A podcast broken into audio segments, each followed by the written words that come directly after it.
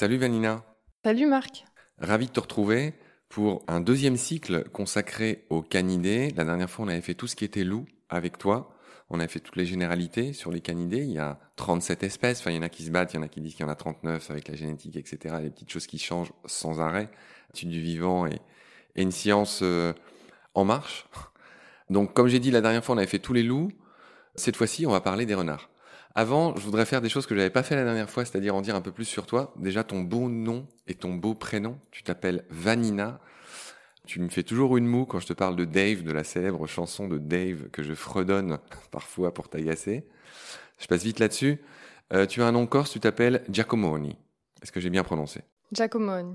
Giacomoni. On prononce à peine le i comme tous ces noms corses. Voilà, donc tu es étudiante en biologie? C'est ça. J'ai fait une licence à Montpellier et j'ai commencé un master à Dijon et là je vais en faire un autre à Montpellier également. Alors un master de quoi? Un master interdisciplinaire en écologie et en maths. D'accord. Et ta passion ce sont les canidés Canidés, exactement. Voilà.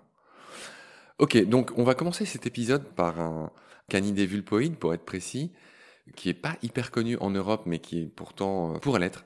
Il s'agit du chien vivrin qu'on devrait appeler plutôt le tanuki qui est son nom japonais. En anglais, il s'appelle le raccoon dog, le chien raton laveur, étonnamment. J'aimerais que tu commences par nous dire son nom scientifique et par nous le décrire. Alors, le tanuki ressemble en gros à un gros raton laveur, d'où son nom scientifique de raccoon dog. Son nom de genre est Nectereutes, qui veut dire littéralement qui vit la nuit. On trouve deux espèces, donc une continentale qui s'appelle Procionoides. Procyon veut dire chien primitif ou avant le chien, et c'est d'ailleurs le nom scientifique du raton laveur. Procyon lotor, je le glisse au passage, le nom scientifique, son nom complet, c'est Procyon lotor. effectivement, les procyonidés, c'est cette famille d'êtres, effectivement, comme le raton laveur, et qui ont été baptisés pour ça, avant le chien, ou chien primitif. Tu l'as dit, pardon, je t'ai interrompu, continue. Pas de souci. Et donc la deuxième espèce, la japonaise, s'appelle Viverinus, en lien avec son nom chien vivrin. Voilà, et donc c'est pour ça qu'il s'appelle le tanuki. Alors ça c'est un peu la partie culturelle. Tanuki, c'est un être entouré de légendes au Japon. C'est ça, c'est ce qu'on appelle un yokai, c'est-à-dire un esprit de la forêt. Il a pas mal de particularités. Alors ses caractéristiques sont son chapeau de paille, sa gourde de saké et ses très imposantes testicules. Et c'est un être qui peut se transformer à sa guise. Alors Vanina, le chien vivrin, c'est un chien très spécial, le tanuki devrait-on dire. Le tanuki, c'est un des rares chiens qui peut grimper aux arbres.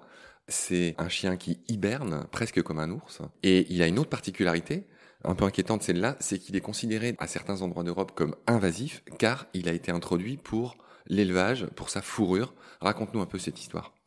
Tout à fait, il a été introduit en Russie occidentale au XXe siècle et plusieurs individus ont été relâchés ou se sont enfuis. Donc aujourd'hui, il pose des problèmes de santé publique, notamment par rapport à la transmission de la rage. Et aujourd'hui, on le retrouve de la Russie à la France et de la Scandinavie à l'Autriche. Où est-ce qu'il y en a en France, par exemple? Plutôt dans le nord, dans le nord-est. C'est fou. Dans les forêts Enfin, on sait un peu où il y en a? Plutôt dans les forêts, oui. D'accord. Est-ce que tu nous dirais pas un mot du chien vivrin dans son aire de répartition euh, normale? Alors, fait intéressant, c'est que sur l'île de Mukojima au Japon, il est considéré comme un monument naturel, ce qui veut dire qu'il faut une autorisation spéciale pour le chasser, puisqu'il est toujours un peu chassé pour sa fourrure. Par contre, au Japon et en Corée, c'est un animal qui s'approche des villes. Alors tu dis que ce chien, enfin je dis ce chien, c'est un vulpoïde, donc on devrait dire ce renard, avec sa tête de raton laveur. Tu dis qu'il a de moins bonne vue que les autres canidés, d'accord. Si on parlait un peu de ses prédateurs, tu dis qu'il est prédaté par des loups, des aigles, quoi d'autre? Aussi par des martres et des chiens, comme beaucoup de canidés qu'on va voir aujourd'hui. Attends, les martres prédatent les chiens vivrins euh, J'imagine que c'est surtout pour les jeunes. Alors, ce qu'on entend autour de nous, c'est Gypsy, c'est ton chien qui se balade et qui boit et qui souffle et qui de temps en temps rappelle qu'il est là. Voilà, je dis ça pour celles et ceux qui nous écoutent. Bon, sur ce, je pense que on a fini avec le chien vivrin. Je te propose qu'on enchaîne. On va changer de continent. Là, on était en Eurasie, on va dire, avec le chien vivrin. On va passer en Afrique et on va parler d'un chien très bizarre aussi qui s'appelle l'autotion. C'est-à-dire, dans son nom scientifique, hein, autotion megalotis, tout. C'est-à-dire que c'est le chien oreillard, c'est son autre nom. C'est un chien qui a d'immenses oreilles. Et d'ailleurs, en anglais, il s'appelle le bat-eared fox, c'est-à-dire le renard à oreilles de chauve-souris. Voilà. Il a plein d'autres particularités, l'autotion. Oui, il a surtout des adaptations par rapport à son alimentation, puisque c'est le seul canidé qui est uniquement insectivore. Il se nourrit surtout de termites à 80 ou 90%. Et donc pour ça, il a pas mal d'adaptations. Déjà, ses oreilles en sont une, hormis le fait que ce soit de bons thermorégulateurs, elle lui permet de détecter ses proies. Il a aussi quatre paires de molaires en plus, et il n'a pas de carnassière, dont on avait parlé dans l'épisode sur les généralités. Il a aussi des dents plus petites et une mâchoire qui lui permet de mâcher rapidement. Alors tu dis qu'il boit rarement. Il est très utile puisqu'il se nourrit dans les termitières, il s'attaque aux essaims de criquets, il se rapproche des troupeaux de zèbres et des antilopes, mais c'est évidemment pas pour les manger. Pourquoi il se rapproche de ces troupeaux-là? Pour euh, se nourrir des insectes qui se posent sur leurs excréments. Bon, voilà, c'est dit. Alors si on parlait un peu de sa reproduction, de la parentalité, etc., comment ça se passe? Alors les parents nourrissent les petits, mais pas avec des insectes. En fait, ils les nourrissent plutôt avec des vertébrés, notamment des lézards, puisqu'ils sont beaucoup plus faciles à transporter. Une particularité chez l'autotion, c'est que ce sont les femelles qui sont plus grosses que les mâles. Et une autre particularité parmi les canidés vulpoïdes, c'est qu'ils sont sociaux. Ils forment ainsi des groupes jusqu'à 12 individus, qui varient en fonction de la disponibilité des proies et de la densité de chacal à chabrac, qui sont leurs principaux prédateurs. Ces grands groupes, ce sont un avantage pour se nourrir et euh, pour se protéger des prédateurs.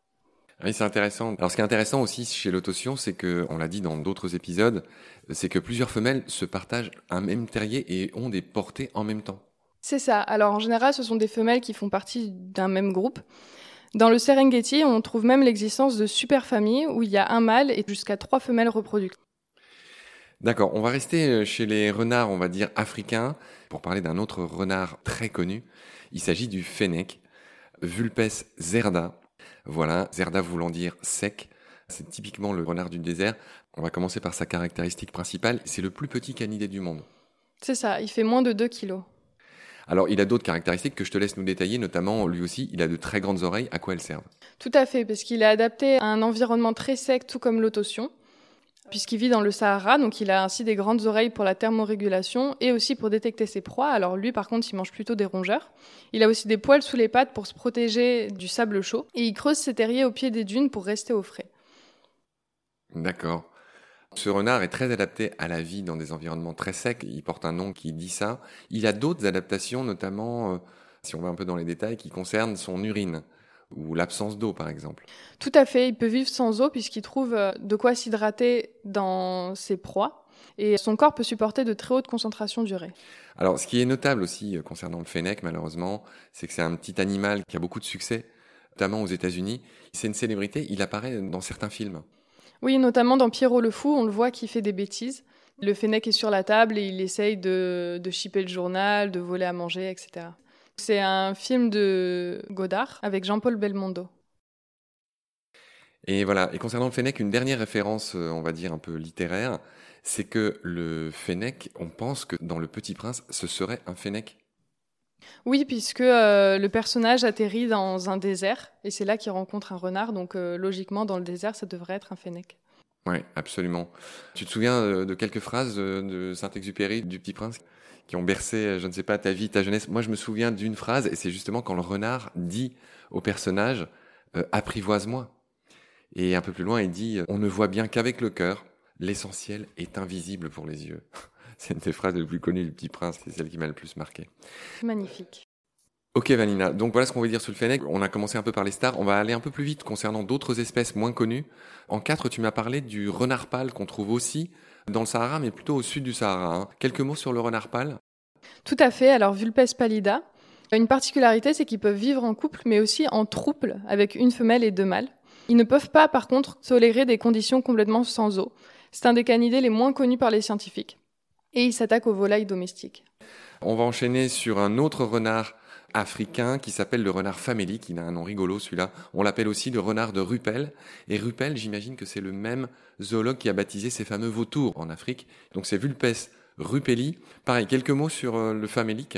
Donc il se trouve au Sahara mais aussi au Moyen-Orient. En gros, il ressemble à un fennec mais en plus gros. Il fait 1 à 2 kilos mais il est génétiquement plus proche du renard roux.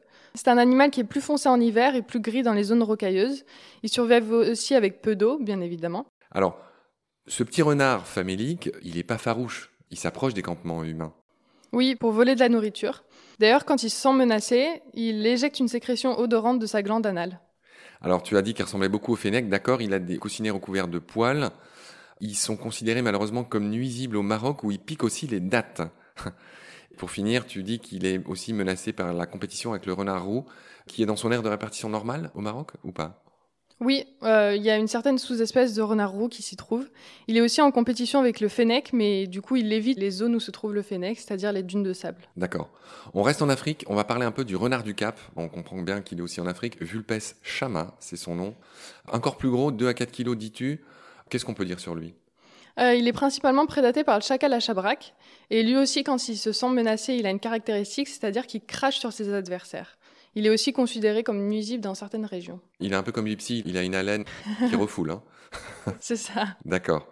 Lui aussi malheureusement considéré comme nuisible dans de nombreuses régions d'Itu. On continue à explorer l'Afrique en partant un peu vers l'Arabie. Tu nous dirais un mot du renard de Blanford, Vulpes cana. Voilà, Vulpes cana. Ça me fait penser aux noces de Cana. J'imagine que c'est pas lié. Probablement pas. Donc lui aussi, il est très petit parce qu'il est génétiquement très proche du fennec, il ne fait que 1 kg. Une particularité, c'est que les parents n'apportent pas de nourriture aux jeunes. Donc la mère les allaite et après les jeunes doivent rapidement se débrouiller pour aller chercher leur propre nourriture. Ce sont de très bons sauteurs et ils sont pas trop mauvais pour grapper aux arbres puisqu'ils ont des griffes courbées et aiguisées et des coussinets sans poils et une longue queue pour s'équilibrer. D'accord. Tu parles de Pakistan et d'Afghanistan, c'est-à-dire que son aire de répartition va jusque-là. Tu mentionnes qu'il est très chassé pour sa fourrure là-bas. Mhm. Donc on continue notre voyage dans le monde à la découverte des espèces de renards notoires. Et donc on va enchaîner sur celui qu'on trouve plutôt en Inde, le renard du Bengale. hein. c'est drôle, comme le tigre, le renard du Bengale. Alors à quoi il ressemble celui-là? Alors c'est un petit renard de 3 kilos, assez gris, avec une petite tête euh, toute mignonne. Et euh, il vit dans les zones semi-arides, en évitant les zones denses de l'Inde, du Bangladesh, du Népal et du Pakistan. C'en est encore un qui est en compétition avec le renard roux, et c'en est encore un qui est attaqué par les chiens errants. D'accord, on reste dans cette région. Il y a un renard du Tibet qui est étrangement chassé, dis-tu, pour faire des chapeaux. Il faut dire que les renards sont très chassés hein, pour leur peau, évidemment. C'est pas les plus euh, chassés. On pense évidemment à l'Isatis, au renard polaire. On dira un mot quand on parlera de lui. Mais voilà. Alors un mot sur le renard du Tibet? Oui, Vulpes ferrilata. Une caractéristique assez particulière, c'est qu'il est commensal des ours bruns. Alors commensal, c'est-à-dire que c'est hum, une espèce qui vit proche d'une autre espèce sans lui causer de dégâts. Donc on pense par exemple aux moineaux avec les humains. Donc dans ce cas, le renard du Tibet va suivre des ours bruns. Et lorsque l'ours va essayer d'attraper des rongeurs, donc en l'occurrence des pikas à lèvres noires qui sont leurs proies préférées, il va en laisser euh, filer quelques-uns sans faire exprès. Et donc le renard va en profiter pour les attraper. Il vit dans des milieux ouverts où se trouvent justement ces pikas à lèvres noires. Ouais, on rappelle que les pikas, c'est le petit euh, rongeur. Alors je dis rongeur, c'est un rongeur en effet, mais plutôt de la famille des lagomorphes. En résumé, il est génétiquement plus proche des lapins et c'est surtout le petit animal qui a inspiré Pikachu, pour faire un petit lien avec la culture populaire. Alors moi, j'ai pas lu la même chose, j'ai lu plutôt l'inverse. Que euh, Pika Pika, en fait, ça vient du crépitement électrique et que Chouchou, c'est pour souligner son côté mignon. Et que même si Chou aussi, ça désigne le son de la souris et que euh, Pikachu ressemble en effet à un Pika, il n'en est pas inspiré. D'accord, encore une belle rectification de ta part. Euh, voilà ce qu'on va dire sur le renard du Tibet. Et il me semble que le dernier de notre liste pour cet épisode, c'est le renard corsac. D'où vient-il? Qui est-il? Que fait-il? Alors le renard corsac, qui s'appelle Vulpes corsac, vit au Moyen-Orient, en Chine, en Sibérie et en Mongolie. Donc du coup, il partage une partie de son aire de répartition avec le renard du Tibet. Ils peuvent se passer d'eau pendant longtemps. Et aussi une particularité, c'est qu'ils sont très sociaux, c'est-à-dire qu'ils vivent en groupe avec plusieurs terriers interconnectés et ils peuvent chasser en meute. Ils sont aussi nomades, c'est-à-dire qu'ils changent de domaine vital. Voilà, ainsi s'achève notre premier épisode sur les renards notoires, les canidés vulpoïdes, pour reprendre le terme que tu nous avais expliqué au début. Euh, je te retrouve très vite pour euh, évoquer d'autres euh, renards célèbres. D'ici là, prends soin de toi. Salut. Salut Marc, à bientôt.